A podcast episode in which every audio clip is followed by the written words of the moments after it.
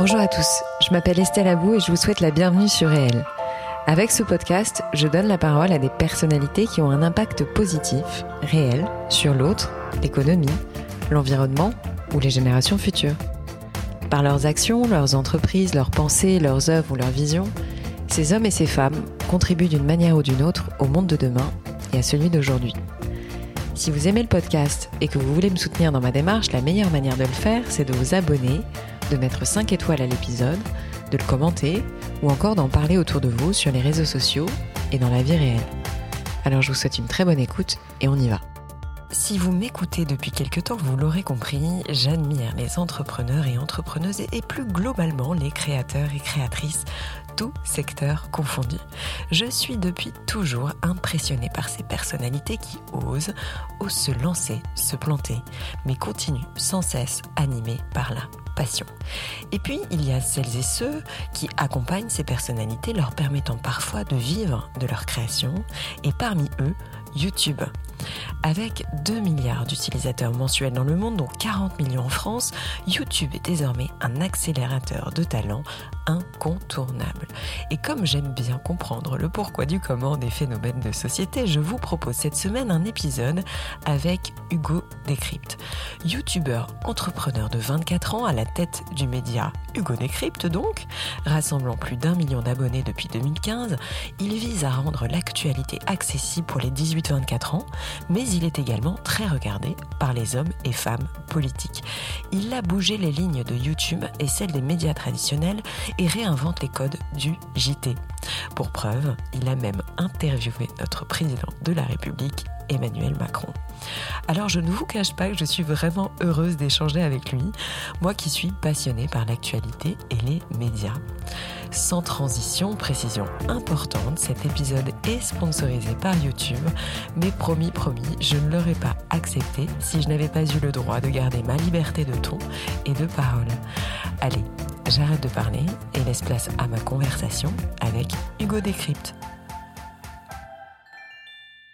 Alors Hugo, merci beaucoup euh, d'accepter mon invitation en fait d'être présent dans mon podcast. Je suis honorée. Euh, à vrai dire, j'ai euh, j'avais déjà entendu parler de toi euh, et euh, en très bien. J'admire beaucoup ce que tu fais parce que je trouve ça super courageux, super professionnel. Euh, même si je suis pas complètement dans ta cible parce que je suis un petit peu plus vieille, euh, j'admire beaucoup ce que tu fais. Voilà. Gentil, merci. Euh, en tout cas, est-ce que je peux te demander, s'il te plaît, dans un premier temps, de te présenter, ouais. autant professionnellement que personnellement, en nous disant que ce que tu as envie de nous dire. Très bien. Euh, bah déjà ravi d'être d'être ici. Merci beaucoup pour pour l'invitation. comment me présenter? Je m'appelle Hugo. J'ai 24 ans. Professionnellement, euh, j'ai un intérêt euh, très très fort pour le journalisme et pour l'univers des médias depuis euh, longtemps, ce qui m'a poussé d'ailleurs à me lancer sur sur YouTube au départ. Maintenant, il y a il y a six ans, c'était l'idée de pouvoir et de vouloir faire du journalisme euh, avec mes propres codes, avec euh, euh, voilà, en créant mon propre média finalement. Même si à l'époque je parlais pas de média, je parlais juste de chaîne YouTube. En réalité, c'est devenu au fur et à mesure un, un média mm. et c'est un intérêt que j'avais vraiment depuis longtemps, depuis que j'étais tout petit en fait. Et je sais pas trop comment l'expliquer, mais c'était là depuis depuis bien longtemps et et, et voilà, il y a eu du coup Hugo Décrypte que j'ai lancé il y a six ans maintenant avec un objectif de rendre l'actualité accessible, notamment aux jeunes parce qu'on est très présent sur les réseaux sociaux et euh, ça a commencé comme ça en parallèle à mes études. Et au fur et à mesure, ça a commencé à grandir jusqu'à devenir, euh, du coup, aujourd'hui un média à part entière. Euh, j'ai 15 personnes avec moi au sein de l'équipe, des journalistes, des monteurs, et on produit tout un tas de contenus pour continuer à informer ma, ma génération. Ouais. Donc ça occupe beaucoup de mes journées. Après, j'ai sinon un quotidien assez classique, on va dire, pour, pour un jeune, euh, euh, logiquement. Mais euh, c'est vrai que ce taf-là me prend pas mal de temps au quotidien. Et puis là, on a une suite qui arrive où on, essaie de passer d'un média à un groupe média, c'est-à-dire qu'on structure une boîte de production en ce moment, on structure mm. pas mal de choses. Et c'est cool de pouvoir se développer comme ça. Pour moi, mm. c'est une sorte de rêve, de rêve éveillé là-dessus qui est super, super stimulant. Quoi. Bah oui. Euh, justement, pour revenir à, à, à, cette passion du journalisme, moi j'ai cru comprendre que dès l'âge de 10 ans, tu étais déjà passionné par l'actualité euh, qu'à 11 ans, euh, tu lançais ton propre journal. Enfin, j'ai cru comprendre que ton frère te filmait pour faire ton JT, euh, que tu avais même fabriqué un journal que tu as vendu euh, tout seul, enfin très jeune, je crois vers 11 ans ou 12 ans. Et au début, ça avait commencé, si mes, si, mes sources sont bonnes, au lycée, tu as lancé un, un, média qui s'appelait Radio Londres, avec des rédacteurs de 15 à 26 ans, dont le slogan était un coup de jeune sur l'info. Euh, en fait, ma question, c'est, tu as été un des premiers, on va dire, à t'attaquer, entre guillemets, à l'actualité dans ta génération euh, sur YouTube. Euh, comment et surtout pourquoi, donc en 2015, tu as opéré ce mouvement sur YouTube? Comment ça s'est fait, en fait? Euh, en fait, ça s'est fait assez naturellement, c'est-à-dire que comme tu l'as dit, avant euh, YouTube et avant Hugo Decrypt, j'avais un site internet qui s'appelait Radio Londres où euh, j'écrivais des articles et j'avais aussi réuni une bande de jeunes lycéens notamment qui écrivaient eux aussi des articles du coup sur un site internet avec ça peut être des critiques ciné, des reportages ou autres. Et en fait, le vrai sujet, c'est que je suis arrivé à, à Sciences Po où j'ai commencé mes études. Et euh, je me suis dit, bon, bah, moi, j'ai quand même pour objectif de parler d'actualité et de parler d'actualité à des jeunes, à ma génération, à des plus jeunes. Et en fait, quand j'ai lancé Hugo Décrypte, j'avais 18 ans. Euh, je parle souvent de ma petite sœur euh, quand, quand, quand, quand, je raconte un peu la, la jeunesse du projet parce qu'elle elle a joué un rôle là-dessus. Ma petite sœur avait 15 ans et je voyais que, en fait, elle s'informait peu et elle avait pas ce réflexe d'allumer la télévision, d'acheter un journal pour aller s'informer. Et euh, je me disais, mais en même temps, elle passe beaucoup de temps sur YouTube, comme moi d'ailleurs. Est-ce qu'il n'y a pas quelque chose du coup à faire sur YouTube? Et en fait, c'était ce constat très simple de se dire, mais si je veux parler d'actualité, pourquoi est-ce que je fais ça avec des, des formats, euh, enfin ce, ce, ce, site internet euh, que j'avais créé, etc. Alors que je pourrais le faire avec des formats plus innovants et qui collent plus à la façon dont moi je consomme même du contenu euh, au quotidien. Et, euh, et, donc c'est là où est venue l'idée de la chaîne YouTube. Et d'ailleurs c'est une période 2015-2016 où on avait pas mal de médias, de nouveaux médias qui émergeaient sur d'autres réseaux sociaux, notamment Facebook. et en fait moi je me disais mais je passe déjà, je le sens de moins en moins de temps sur Facebook. Je passe par contre beaucoup de temps sur sur YouTube. Euh, go lancer une chaîne YouTube et développer euh, tout ça directement euh, là où se trouve ma génération. Quoi. Bien sûr. donc aujourd'hui, tu nous l'as dit rapidement, tu fonctionnes comme une entreprise. En fait, tu as des salariés, enfin des employés, je crois presque une vingtaine, non? On est on est 15 dans l'équipe, ouais. Et après, j'ai j'ai monté une agence à côté pour gérer toute la dimension commerciale de tous mes projets, parce que faut forcément le, le gérer. une agence qui s'appelle Frame 55. là, il y a 7-8 personnes aussi à temps plein. Donc ça fait une bonne vingtaine en tout, ouais. Ouais. C'est impressionnant quand même à ton âge, franchement, excuse-moi, mais je trouve ça, je trouve ça fou. Euh, donc tu postes quotidiennement donc des condensés d'actualité, euh, des actus. Euh, qui visent à 10 minutes, euh, en, en, 10 minutes maximum, à résumer euh, ou à décrypter des, des sujets très variés. du coup, à quel moment et pourquoi, toujours un peu le même genre d'organisation de questions, mais vous et votre chaîne, vous avez pris une dimension entrepreneuriale? ça, c'est la première partie de la question. Et ensuite, euh, quel est ton modèle économique? Donc, tu viens de nous le dire, euh, tu as commencé à monter une, enfin, tu as monté une agence, etc. Mais euh, je suis assez curieuse de savoir mm. comment tout ça s'organise, tu vois, en termes économiques. Ouais. moi, déjà, beaucoup de projets entrepreneuriaux se montent souvent avec par des gens qui ont fini leurs études et qui sont du coup se lancent à temps plein directement dans leur projet, ce qui fait que dès le premier jour de leur projet, se pose la question du modèle économique, du financement, d'aller peut-être lever des fonds pour pouvoir faire ce qu'ils veulent faire, etc., etc. Dans mon cas, euh, c'était pas le cas parce que j'ai commencé ma chaîne YouTube en parallèle à mes études et donc je me suis pas trop posé au départ la question du modèle économique ou quoi que ce soit.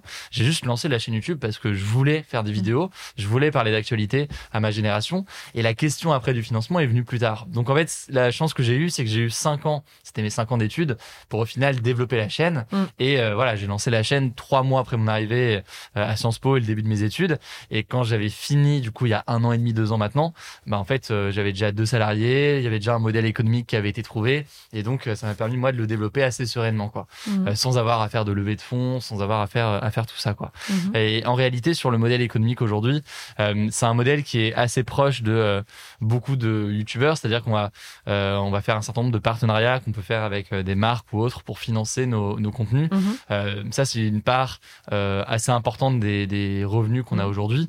Et concrètement, ça peut se faire sur YouTube ou sur d'autres réseaux sur lesquels on est euh, sur lesquels on est présent évidemment, en tant que média, on a une vraie, vraie vigilance sur les partenariats qu'on fait ou qu'on ne fait pas. Mmh. C'est-à-dire que euh, bah, forcément, il y a certaines marques, certains sujets euh, qu'on ne veut pas faire en partenariat euh, parce que c'est trop sensible, parce que ça pourrait ouais, poser un, un, danger sur notre façon de traiter certains sujets. donc, on est très, très vigilant là-dessus. Et en même temps, la chance qu'on a, c'est que vu qu'on est très suivi aujourd'hui et qu'on bah, on sait qu'on est très sollicité, et donc on a un peu ce luxe de pouvoir dire bah, ça, ça m'intéresse, ça, ça m'intéresse pas. vous, je veux bien vous bosse avec vous, vous ça pas forcément. Et c'est une forme de liberté qu'on a là-dessus qui est, qui est quand même assez, euh, Mhm. assez plaisante. Et donc ça, c'est pour une partie des, des- une partie des, des, Les revenus des revenus. Ça va être par exemple, je sais pas, on a pu bosser avec euh, Orange sur un poste pour sensibiliser au recyclage des smartphones. Mhm. Euh, donc c'est un contenu qu'on a fait avec eux, qu'on a qu'on a développé. Euh, c'est un exemple parmi d'autres de Mhm. choses qu'on peut faire. Et après, les autres sources de revenus, on va avoir euh, la monétisation des vidéos, donc sur YouTube. Et quand on a un rythme de une vidéo par jour sur le format des actus du jour, plus nos reportages, plus nos interviews, euh, plus les interviews des candidats à la présidentielle, ça fait qu'on arrive à avoir quand même une, Mm, mm, une mm, source de revenus assez importante et régulière sur euh, sur YouTube avec toutes ces vidéos là. Euh, et puis, et puis après, on va avoir d'autres sources de revenus qui vont venir euh, via le groupe média qu'on est en train de développer. Je parlais de boîtes de production, je parlais de tout ça. Euh, c'est des choses qui vont venir là dans les dans les prochains jours et qu'on va annoncer. Et euh, ça vient se coupler à d'autres choses, d'autres sources de revenus euh, au quotidien. quoi. Euh, et alors ma question c'est de savoir est-ce que tu penses fonctionner comme un média traditionnel toi qui euh, toi qui lisais ou lis beaucoup euh, les médias traditionnels? Est-ce que tu as une conférence de rédaction? Euh, est-ce que tu as une carte de presse? Est-ce que tu fonctionnes avec bon la ligne éditoriale euh, on l'a comprise et moi je la trouve assez euh, objective on va dire. Enfin tu essayes de rester toujours assez euh, objectif. Euh, ou ou est-ce que tu fonctionnes complètement différemment? Euh, je pense qu'on a des éléments communs avec tous les médias en réalité. C'est-à-dire que, alors, la carte de presse, on l'a, on devrait l'avoir là dans les prochaines semaines. C'est-à-dire qu'on a fait la demande pour avoir le statut de groupe de presse. Mhm. Donc ça devrait, ça devrait finir par Je te arriver. et C'est important. parce que ça facilite la vie après Et carrément, et puis même les journalistes, je pense que pour eux, c'est Ouais, c'est c'est c'est- important. ils y tiennent et c'est important et et donc ça, ça va ça va venir. Euh, on a évidemment euh, des éléments en commun sur euh, bah ce travail euh, déontologique, sur euh, la vérification des informations, sur euh, le traitement des sujets. On a une une rigueur journalistique qu'on doit avoir comme l'ont tous les médias, quand bien même on n'est pas sur les mêmes formats et on n'a pas forcément les mêmes euh, codes. Cette rigueur journalistique, elle doit être commune à euh, à notre média comme aux autres médias. Euh, donc ça, c'est des éléments qu'on a en commun et donc de la même façon, on a en- au sein de l'équipe, euh, on le disait, une quinzaine de personnes et c'est des journalistes, parfois d'ailleurs des journalistes qui ont travaillé dans d'autres médias plus euh, traditionnels et qui sont, euh, bah, qui aiment la mission, qui aiment l'objectif qu'on se donne aujourd'hui et donc ils veulent nous rejoindre pour participer à, à cette aventure-là. Euh, ça peut être des monteurs aussi, ça peut être des gens chargés de l'innovation, donc de réfléchir en permanence à euh, comment format de contenu exactement. Le- les formats et les contenus, qu'on aille faire un, un format documentaire ou un format sur TikTok très court. Euh, bon, bah, il y a toujours des questions de comment concrètement sur la forme, euh, eh bien innover pour euh, bah, continuer à, à parler de ces sujets importants à notre génération. Mhm. Et c'est quelque chose aujourd'hui où dans le journalisme, euh, en fait, on peut pas euh, aujourd'hui séparer la question de la forme et du fond. Et il faut en fait être capable de répondre aux deux. Si le fond est top, il faut le combiner à un Bien format sûr, qui colle Bien aussi sûr, pour arriver à parler de ces, de ces sujets qui sont cruciaux, quoi. Sinon, bien sûr. On n'arrive pas forcément à, à leur parler, quoi. Mais toi, du coup, tu te considères un peu comme un rédacteur en chef ou est-ce que tu, euh, tu, voilà, est-ce que tu Mm. repasses, on va dire, euh, voilà, t'as une conférence de rédaction ou un journaliste qui te fait une proposition de sujet, euh, c'est toi qui tranches, c'est toi qui décides à la fin. euh, Enfin, est-ce que tu, voilà, parce que finalement, les, les rédactions sont pyramidales d'une certaine Ouais. manière encore. Est-ce que c'est toujours le cas pour toi? Je, je pense que j'ai plusieurs casquettes euh, dans mon cas et, je- et c'est le cas d'ailleurs de beaucoup de youtubeurs en réalité. C'est que on commence en faisant une chose, Ouais. euh, mais Et en fait très rapidement on en fait 12. 40 000. Et, et en fait moi j'ai commencé, je faisais juste des vidéos entre guillemets, euh, mais rien que ça en fait, c'est de l'écriture, du tournage, du montage. Donc rien que ça, il y a beaucoup beaucoup de choses à penser. Mais en fait au fur et à mesure que l'équipe s'est développée, bah, je me suis mis à devoir gérer le recrutement de personnes ça. dans l'équipe, à gérer là des nouveaux bureaux. Donc avec mon équipe, on a dû bah, trouver les bureaux, aménager notre studio de tournage qu'on a sûr. ici, euh, euh, préparer tout ça. Et tu te retrouves en fait comme dans n'importe quel projet entrepreneurial Mm. à avoir plusieurs casquettes. Et c'est là où euh, voilà, être youtubeur, c'est aussi ça. Je pense, c'est euh, être capable de euh, pouvoir se saisir de plusieurs problématiques et, euh, et apprendre aussi du Bien coup sûr. et s'enrichir en euh, voilà. Quand tu es youtubeur, tu fais pas juste des Mm. vidéos, Mm. t'as tout plein de choses qui parfois sont méconnues mais que tu dois faire derrière. Oui, les gens se rendent pas vraiment compte de tout ce qui se passe derrière, bien sûr. Surtout Et- quand tu commences à prendre une dimension, une dimension plus importante. C'est ça. Ouais. Euh, donc, euh, ton média, enfin, ton groupe média, il est à la fois euh, participatif et très explicatif.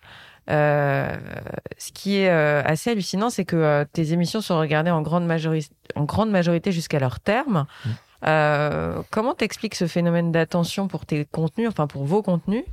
Et en gros, quel est selon toi ce que, enfin, qu'est-ce que vous avez que les autres n'ont pas, quoi? Parce que j'ai cru comprendre que, voilà, t'étais très regardé et jusqu'au bout, quoi. Donc, Ouais. euh, C'est vrai que c'est assez, euh, bah, pour nous, très, très excitant de voir que les gens regardent nos vidéos euh, jusqu'au bout. C'est-à-dire qu'on a des stats de rétention qui sont excellentes. Et, euh, et quand les gens commencent notre format des actus du jour sur YouTube ou commencent une interview même de François Hollande qui va durer une demi-heure, la durée moyenne de visionnage, elle est excellente. Et, euh, et c'est quelque chose qui pour nous est ouais, c'est la preuve qu'il y a un intérêt réel des gens pour nos contenus. C'est-à-dire qu'ils vont pas juste cliquer et se barrer au bout, d'une minute.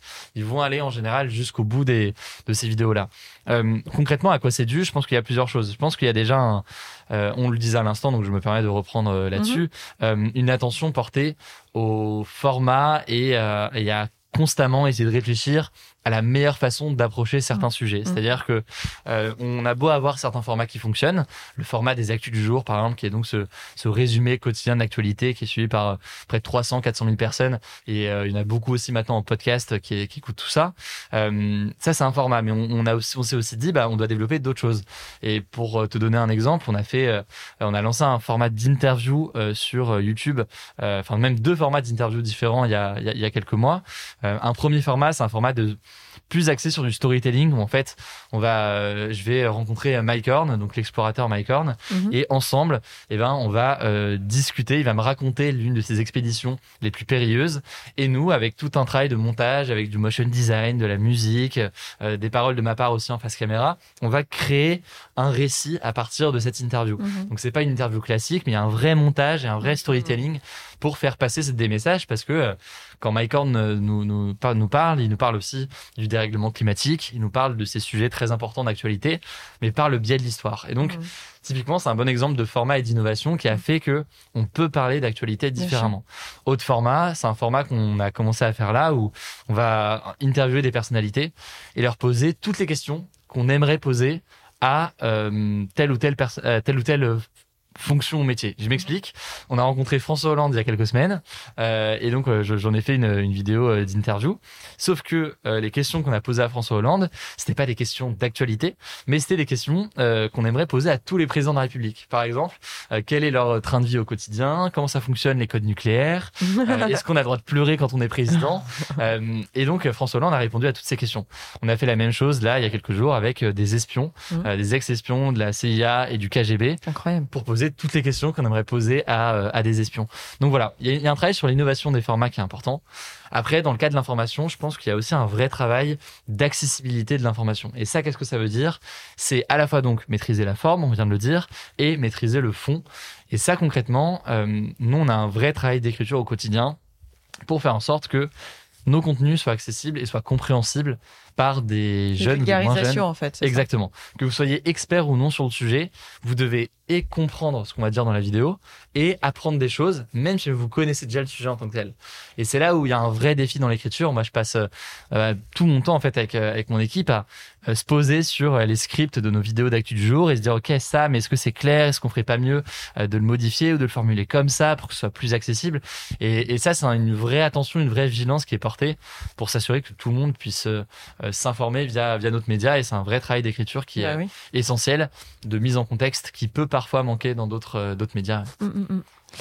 Alors, François Hollande, mais on va rappeler, même si je pense qu'on te le rappelle en permanence, mais en mai 2019, tu as interrogé le président de la République. Euh, à 36 heures des élections euh, européennes, je crois, tu étais seul et en direct sur ta chaîne.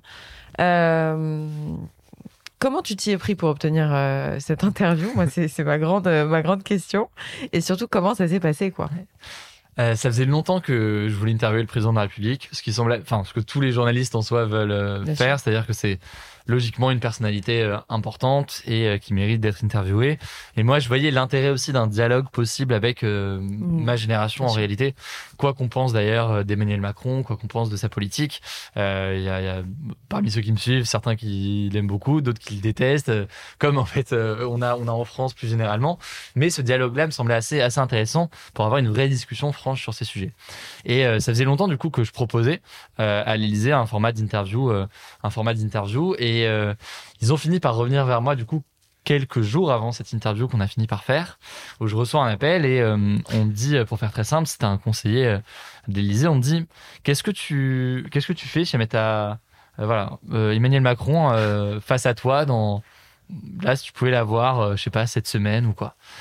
Et, euh, et moi, j'étais chez moi, sur mon canapé. Enfin, j'étais pas prêt à ce genre d'appel ni à ce genre de questions. Euh, donc, je me dis, je, je sais pas, je- j'en ai aucune idée. Enfin, sûrement que je l'interview, quoi. Mais c'était un peu simple comme, euh, comme réponse, un peu basique. Et après, je lui dis, mais si vous voulez, euh, rappeler, enfin, je vous rappelle euh, demain matin. Je prends le temps d'y réfléchir cette nuit et je vous propose un, un format ou un format d'interview, quoi. Et, et, et en réalité, ce que je lui ai proposé le lendemain matin, c'est la même chose que ce que j'avais proposé à, à d'autres personnalités politiques dans les jours précédents et que j'avais fait avec euh, des élus de la France Insoumise ou des Républicains Mhm. ou autres. C'est-à-dire un format en direct sur YouTube d'une heure où, eh bien, euh, Emmanuel Macron serait face à moi pour répondre à un maximum de questions euh, qui viendraient directement du chat. Et ça, c'est quelque chose qui me plaisait. C'est ça, c'était bah, collaboratif. c'est ça. Et exactement. Les questions vont venir de ceux qui me suivent. Moi, je serai là pour relancer et c'est important de faire ce travail-là. Mais les questions viendront du, du public. Et donc, euh, I'm Sandra, and I'm just the professional your small business was looking for. But you didn't hire me because you didn't use LinkedIn jobs. LinkedIn has professionals you can't find anywhere else, including those who aren't actively looking for a new job but might be open to the perfect role, like me.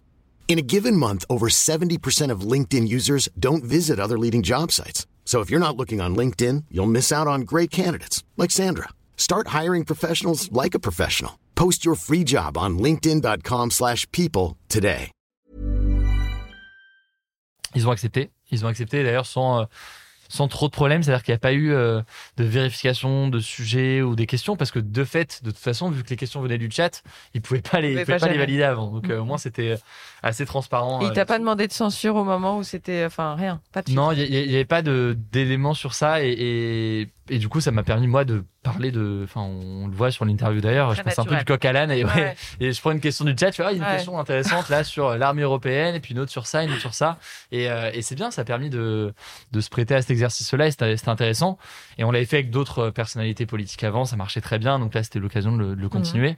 Et, euh, et voilà, après c'était marrant parce qu'on on se retrouve face à du coup, enfin le jour de l'interview il y a euh, Emmanuel Macron et moi, donc on est face à cette télévision aussi, euh, où il y a du coup le chat Bien qui sûr. défile et euh, qui défile très vite parce qu'il y a quand même beaucoup de gens lors de l'interview. Et c'est quand même très drôle parce que, enfin, il.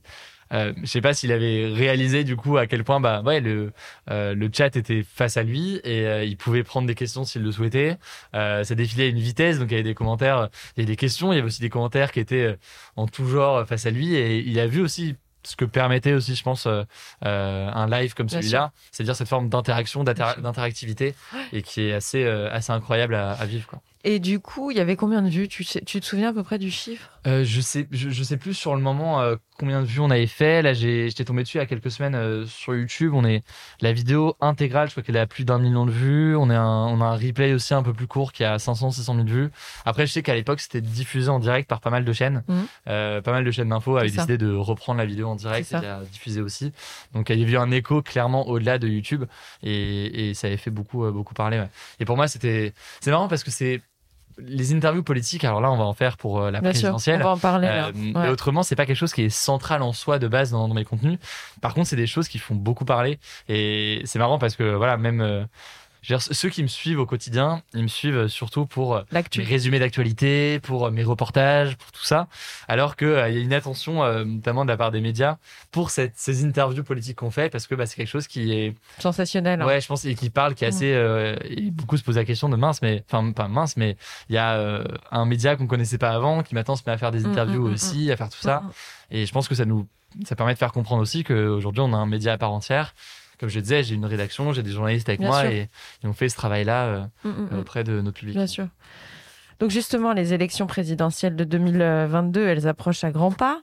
Euh, tu et vous, vous allez sûrement être euh, un un des médias les plus convoités en fait euh, par les candidats pour s'adresser à une jeune génération qui, selon les sondages, boude un peu les urnes.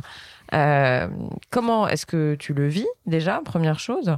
Et est-ce que tu as planifié une stratégie dont tu peux nous parler à ce niveau-là? Ouais, bien sûr. Alors la- présidentielle, c'est c'est toujours un, un moment fort euh, de la vie politique et même de la vie euh, en France euh, plus largement. Et nous, on est un peu attendu au tournant parce qu'on est suivi par beaucoup de gens qui, ouais, attendent de nous des résumés des programmes pour mieux comprendre qui propose quoi, des interviews des candidats pour mieux comprendre et leur programme et leur personnalité et apprendre un peu à les connaître.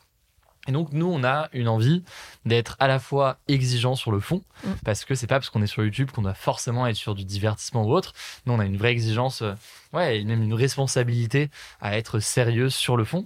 Mais par contre, on veut être innovant sur la forme. Et en fait, euh, euh, je, je reviens du coup à ça, mais c'est aussi la meilleure façon de parler d'actualité différemment. Et donc là, dans le cas de la présidentielle, dans les prochains jours, on va euh, diffuser euh, les premiers décryptages des programmes des candidats. Ça, c'est Mhm. un premier élément. Mais on va aussi, du coup, avoir un format d'interview que je peux pas dévoiler là dans les détails ici, parce qu'on va l'annoncer euh, très prochainement. Mais concrètement, c'est un format d'interview où il y aura un- Ouais, une fois, une, une... déjà c'est un temps long, euh, c'est-à-dire que c'est euh, des formats d'une demi-heure d'interview par Mhm. candidat, Mhm. Euh, mais c'est un, un, un format qui sera ouais, innovant sur la forme et c'est- assez frustrant parce que je peux pas dire plus que ça. T'inquiète pas, il n'y a pas de problème, euh, mais en sachant qu'il y aura certainement une, une petite, un petit délai entre le moment où on tourne et le moment où ça sera diffusé. Mais, euh, mais, euh, Mais je comprends tout euh, à fait le fait que tu aies envie de garder un petit peu de suspense, c'est complètement normal. Mais euh, Mais ça va être, enfin pour nous en vrai, il y a, il y a quelque chose par contre où c'est une, ouais, une vraie responsabilité et, euh, et on le sent, c'est-à-dire que et là où moi ça me fait plaisir, c'est que en 2017 j'avais déjà ma chaîne du coup, mais elle avait un an et demi, deux ans, Euh, et donc je faisais comme je pouvais, c'est-à-dire que que ce soit les interviews des candidats que j'avais fait à l'époque ou alors euh, les décryptages des programmes, j'étais un peu tout seul, j'étais étudiant en parallèle, donc j'avais pas beaucoup de temps, j'avais moins d'expérience aussi forcément, donc on faisait comme on pouvait, mais avec les moyens qu'on avait. Aujourd'hui, euh, bah, l'équipe, euh, j'ai 15 personnes avec moi. J'ai des gens qui ont déjà fait les campagnes présidentielles, qui en ont déjà couvert, qui ont cette expérience-là. c'est plus rodé. Euh, exactement. Et moi aussi, j'ai plus d'expérience aujourd'hui Mm, mm, parce mm. que j'ai eu l'occasion de faire pas mal d'interviews ces, ces dernières années. Et c'est cool. Alors, je dis, je dis pas qu'on est parfait et que tout est, voilà, mais on, on, on sent qu'on est en, en mesure de vraiment apporter Vous quelque chose pour quoi. cette élection et, et de jouer un rôle important d'un point de vue démocratique. Euh, alors là, je reviens un petit peu à toi euh, après cette partie politique, mais euh, est-ce que tu t'es déjà demandé ce que tu aurais fait sans YouTube? Je pense que j'aurais été journaliste. Ouais. Je pense que j'aurais été journaliste. Malheureusement, enfin malheureusement. Par contre, j'aurais été journaliste dans un autre, dans un autre cadre. C'est-à-dire que je dis malheureusement parce que je, je Enfin, t'aurais peut-être monté un autre média. peut-être que j'aurais monté un autre média, mais ce que ce que je veux dire, c'est que je vois à quel point le fait de m'être lancé sur YouTube m'a permis de créer mon propre média, de créer euh, euh, ouais une- un, un terrain pour moi pour remplir cette mission d'information tout en ayant une liberté dans le ton, dans le choix des sujets euh, et une diversité aussi dans les approches. C'est-à-dire que euh, j'ai la chance de pouvoir euh, aller aux États-Unis pour couvrir euh, l'élection présidentielle et suivre un meeting de Trump, puis la victoire de Biden à. Washington. J'ai la chance de pouvoir aller couvrir même des événements graves comme c'est l'explosion qu'il y a eu au Liban. On a été sur le terrain pour couvrir euh, quelques jours après l'explosion ce qui se passait. Euh, là, on va aller au Brésil pour la présidentielle dans, dans quelques mois et, couvrir la présidentielle euh, au, Brésil. Donc, j'ai cette chance de pouvoir aller sur le terrain et vivre euh, euh, ces événements et pouvoir faire ce travail journalistique au plus près de- des événements. Et c'est quelque chose qui, franchement, n'est pas donné à tous les journalistes euh, parce Non, que c'est un métier qui est pas Même évident, après qui 10 est- ou 20 ans de carrière, parfois, il ça. faut pas tout ça. Exactement. Et encore, euh, même même au bout de 20 ans de carrière, euh, faut Ouais. avoir été peut-être le, reporter ou l'envoyé spécial pour telle région, pour faire tel événement. Et, et moi, c'est une chance que je mesure aujourd'hui de pouvoir faire du journalisme avec mes codes, avec ce que, ce que je veux. Et, et même pour les journalistes au sein de l'équipe, je sais que c'est une chance aussi qu'on sûr. partage avec eux parce que euh, voilà, il y, a- il y a des gens dans l'équipe, on a tous la vingtaine, enfin quasiment tous la vingtaine, et on a la chance de travailler sur ces choses-là très concrètes avec un vrai impact encore une fois. Et, Bien sûr. et c'est juste tellement, tellement kiffant euh, au quotidien. quoi. Ouais. Alors, tu as, à mon avis, un agenda qui est euh, surchargé. Euh, mais en même temps, est-ce que tu as des références euh, audio, vidéo ou des personnalités qui t'inspirent un peu plus que d'autres, que tu suis de près? Enfin, de quoi tu te nourris, tu vois, euh, même si tu as très peu de temps pour faire autre chose? Je pense qu'il y a, hum, en termes de référence, ce que j'aime bien dire, c'est que, alors j'ai pas une personnalité ou un nom précis, mais justement dans ce qu'on fait sur euh, YouTube et plus largement sur Internet, il y a l'idée de se dire que on va pas chercher de l'inspiration seulement auprès de médias, Mhm. euh, mais on va chercher de l'inspiration auprès de d'autres youtubeurs par exemple, Mhm. d'autres créateurs de contenu Mhm. qui font des choses et qui réinventent à leur façon euh, bah, la façon de raconter des histoires, la façon d'expliquer certaines choses.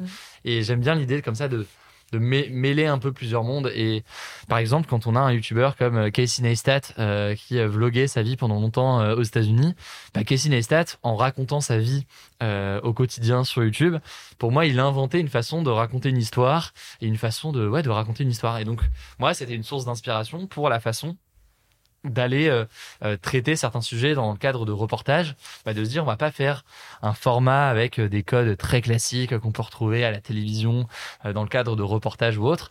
On va bah, peut-être plutôt se rapprocher de ce style que moi j'aime beaucoup d'un d'un vlogueur comme Casey Neistat qui raconte des histoires différemment. Et donc je pense que c'est la meilleure façon de toute façon en général de créer des choses, c'est de se de, de mêler plusieurs univers, d'aller chercher des univers différents et, et de dire, OK, mais si je mélange tout ça, qu'est-ce que ça donne?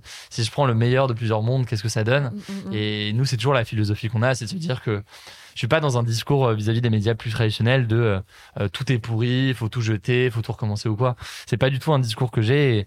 Et, dans le cas, par exemple, là, d'une émission qu'on a lancée récemment ou de tous les contenus qu'on fait, on se dit tout le temps, mais il y a des choses euh, dans ce qui a été fait dans les médias traditionnels qui est excellent et qui mérite bah, d'être euh, ouais qui, sont des sources d'inspiration qui sont importantes il y a d'autres choses par contre qu'on veut pas du tout faire et mm. auxquelles on veut pas du tout toucher bah, prenons le meilleur qui existe de ça combinons-le avec le meilleur euh, de ce qui peut se faire sur internet ou quoi mélangeons tout ça, nous ayons cette créativité pour penser à des formats, penser à des choses, et on espère que ça donnera des choses intéressantes mm, pour, mm, pour, pour, ceux qui nous suivent. Quoi. Quels seraient tes conseils que tu donnerais à la nouvelle génération ou à la génération qui te suit euh, pour se lancer sur YouTube? Je pense que alors déjà euh, sur YouTube aujourd'hui, faut bien voir qu'il n'y a pas que des formats de vidéos classiques et je pense notamment au format de shorts sur YouTube. Euh, c'est le genre de format où en fait il y a des vu que c'est un nouveau format, il y a des nouveaux codes. donc c'est des formats très courts sur sur shorts. Et en fait, du coup, il y a plein de choses à inventer. Euh, et c'est souvent quelque chose où faut, faut pas hésiter à, dès qu'on voit des outils ou des choses qui apparaissent, à les tester, à les utiliser pour voir concrètement qu'est-ce que ça peut permettre. YouTube aujourd'hui, moi je vous donne un exemple. Euh, quand je fais euh, des vidéos d'actualité du jour sur YouTube, très souvent en plus on y rattache des sondages. Mmh. Et ces sondages-là, on le fait sur un outil euh, qui s'appelle Community où en fait on peut poster des sondages. Et en fait on a plus de 100 000 personnes chaque jour qui votent dans nos sondages, qui viennent débattre dans les commentaires, etc. Et euh, voilà, cet outil-là nous a permis nous de faire un terrain un peu d'expression et de débat au-delà de nos vidéos. Euh, autre exemple, bah ouais, on fait des, des, des formats de shorts, donc des vidéos plus courtes ça permet parfois de raconter une histoire assez rapidement et c'est un format qui va se consommer différemment. Donc c'est déjà je pense qu'il y a une forme d'ouverture à avoir sur tout ce qu'on peut faire en réalité en termes de en termes de format et en termes de mm, code. Mm, mm, Après euh, c'est important aussi je pense de arriver à enfin venir à quelque chose de nouveau. Et je sais que ça peut paraître euh, difficile. On peut avoir l'impression que tout a déjà été fait il euh, n'y a, pas de choses à renouveler ou quoi. Mais euh, franchement dans tous les domaines il y a tellement de choses à réinventer. Euh, je sais pas je prends le domaine du jeu vidéo. Par exemple pendant dans le domaine du jeu vidéo pendant un moment on avait juste des enfin juste on avait beaucoup de formats de let's play. Donc de gens qui jouaient aux jeux vidéo et qui commentaient ce qu'ils faisaient aujourd'hui sur YouTube en matière de jeux vidéo. Ok, on a ça, mais on a aussi des vidéos d'analyse euh, sur des sujets, on a des vidéos de critique euh, de jeux, on a des vidéos, enfin on a tellement de choses différentes, on peut avoir des documentaires sur jeux vidéo. Il y a tellement de choses à faire sur chacun des formats que c'est assez euh, assez excitant et et voilà, non, tout n'a pas été fait. Et surtout, les choses peuvent aussi se renouveler. on le voit, hein, il y a, y a euh, on, si vous allumez la télévision, vous allez voir certains formats, certains trucs. Euh, en réalité, certains de ces formats-là existaient déjà, il y a 30, ans, mais ça a été ils ont été renouvelés, mis, au, mis à jour avec des nouveaux codes, des nouveaux trucs. Donc il y a plein de choses à faire et, et, voilà, il faut prendre le temps de voir vous déjà ce qui vous fait plaisir et je pense que c'est le plus important. C'est-à-dire que YouTube, comme tout projet, euh, ça prend du temps dans tous les cas. C'est-à-dire que ça viendra pas du jour au lendemain. Euh, ça, ça, peut prendre beaucoup, de temps. Il faut être patient. Euh. C'est ça. Et du coup, il faut aussi être consistant. Exactement. Et, et, et, le problème, c'est qu'on peut pas être consistant si on prend pas du plaisir à faire ce qu'on fait. Je suis d'accord. Il faut avant tout le faire si ça nous fait plaisir. Et, et, c'est vraiment l'objectif premier qu'on doit qu'on doit avoir. Et après, si ça décolle, si ça, s'il y a une audience qui explose ou quoi, génial, tant mieux. Ça, ça permettra peut-être d'en vivre ou je ne sais quoi. Mm. Mais le, le, plus important, c'est quand même de se faire plaisir. Et, et c'est un peu au cœur de, de tout ça, quoi. Bien sûr. Euh, est-ce que tu peux nous parler de certaines créations ou projets que tu as en cours? Donc, tu as commencé à en parler un peu euh, tout à l'heure, mais euh, voilà, qu'est-ce que tu as en actualité dont tu peux nous parler?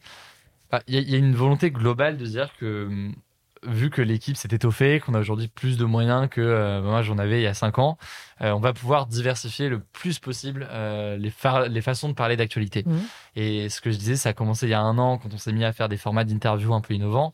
ça vaut aussi pour les reportages qu'on va vraiment développer là après la, la présidentielle. Quand tu es tout seul, en fait, quand tu es youtubeur et que tu es tout seul, c'est pas évident de d'un coup se mettre à faire euh, des reportages chaque semaine, euh, des Bien résumés d'actu tous les jours parce que juste t'as pas les moyens et financiers et de temps pour tout faire. Maintenant que on est euh, un peu plus euh, stable là-dessus et qu'on se développe, euh, bah, ouais, que la chaîne continue à grandir très très bien, etc. Là, on est en mesure de se dire, ok, cool, bah, ok, tel format de reportage, peut-être qu'il y a cinq ans, on n'aurait pas pu le faire. Maintenant, on peut le faire. On peut être trois journalistes sur place. On peut prendre le temps d'un montage de qualité et ajouter du motion design pour faire euh, quelque chose de bien compréhensible et tout. Et en vrai, c'est le plus kiffant de se dire que ça ouvre un champ des possibles à chaque fois qui est, qui est plus grand. Et quand tu combines ça avec euh, euh, bah là, d'autres projets qu'on a, ce que je disais, de boîtes de prod, euh, de choses qu'on va faire évidemment aussi sur d'autres réseaux, hein, Twitch, TikTok, Ouais, etc. C'est évidemment des choses qui existent aussi.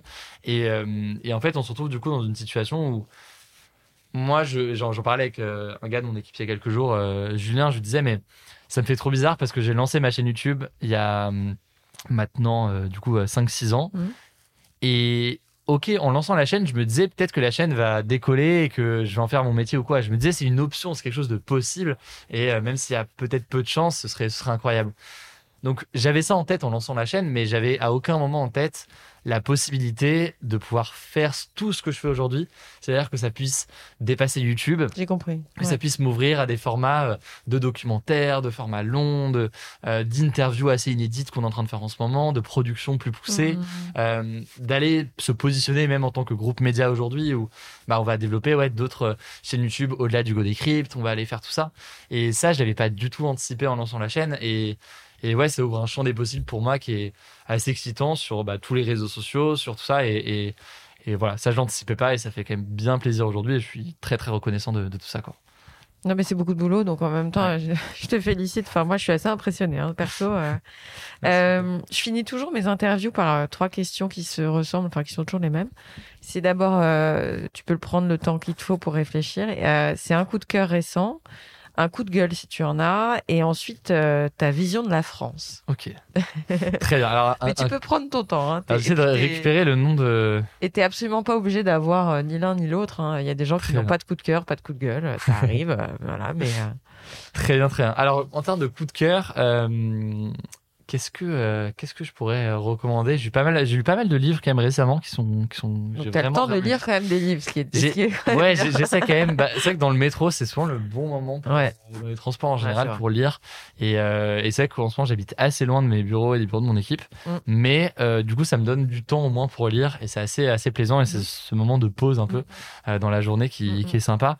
Dans les livres que j'ai lus que j'ai beaucoup aimé, j'en ai deux déjà. Peut-être que alors parce que je suis pas sûr d'avoir un coup de gueule, mais au moins j'ai deux recos. et ça, ça fait plaisir. Euh, Il y a un premier livre euh, que j'ai lu euh, récemment qui s'appelle La France sous nos yeux Ouais. qui est un livre qui a été écrit par euh, Jean-Laurent Casselli et Jérôme Fourquet. Et concrètement, ce que c'est, c'est une sorte de grande enquête qui dresse un portrait de la France euh, en 2021. ok. Et donc, euh, concrètement, ça va être... ce que je trouve fascinant, c'est que c'est un, un, un portrait donc, qui se pose la question sur... l'évolution de la société d'un point de vue démographique, d'un point de vue euh, économique ou autre, mais qui se concentre sur des exemples très précis. Donc euh, le livre va parler, je sais pas, de la question du, du développement des hypermarchés en France, puis il va parler de la question de euh, du, trafic de drogue et de comment ça, ça évolue. Va poser la question du, euh, des- du tacos français au tacos, etc. Pourquoi est-ce que ça s'est développé en opposition au McDo et à tout ça Et en fait, ça se concentre sur des exemples précis et c'est assez euh, fascinant et passionnant. Donc euh, très bonne, euh, super. euh, très bon livre. Jamais c'est ce genre de sujet qui vous intéresse, de Ouais. sociologie, d'économie ouais, ou c'est autre. ça.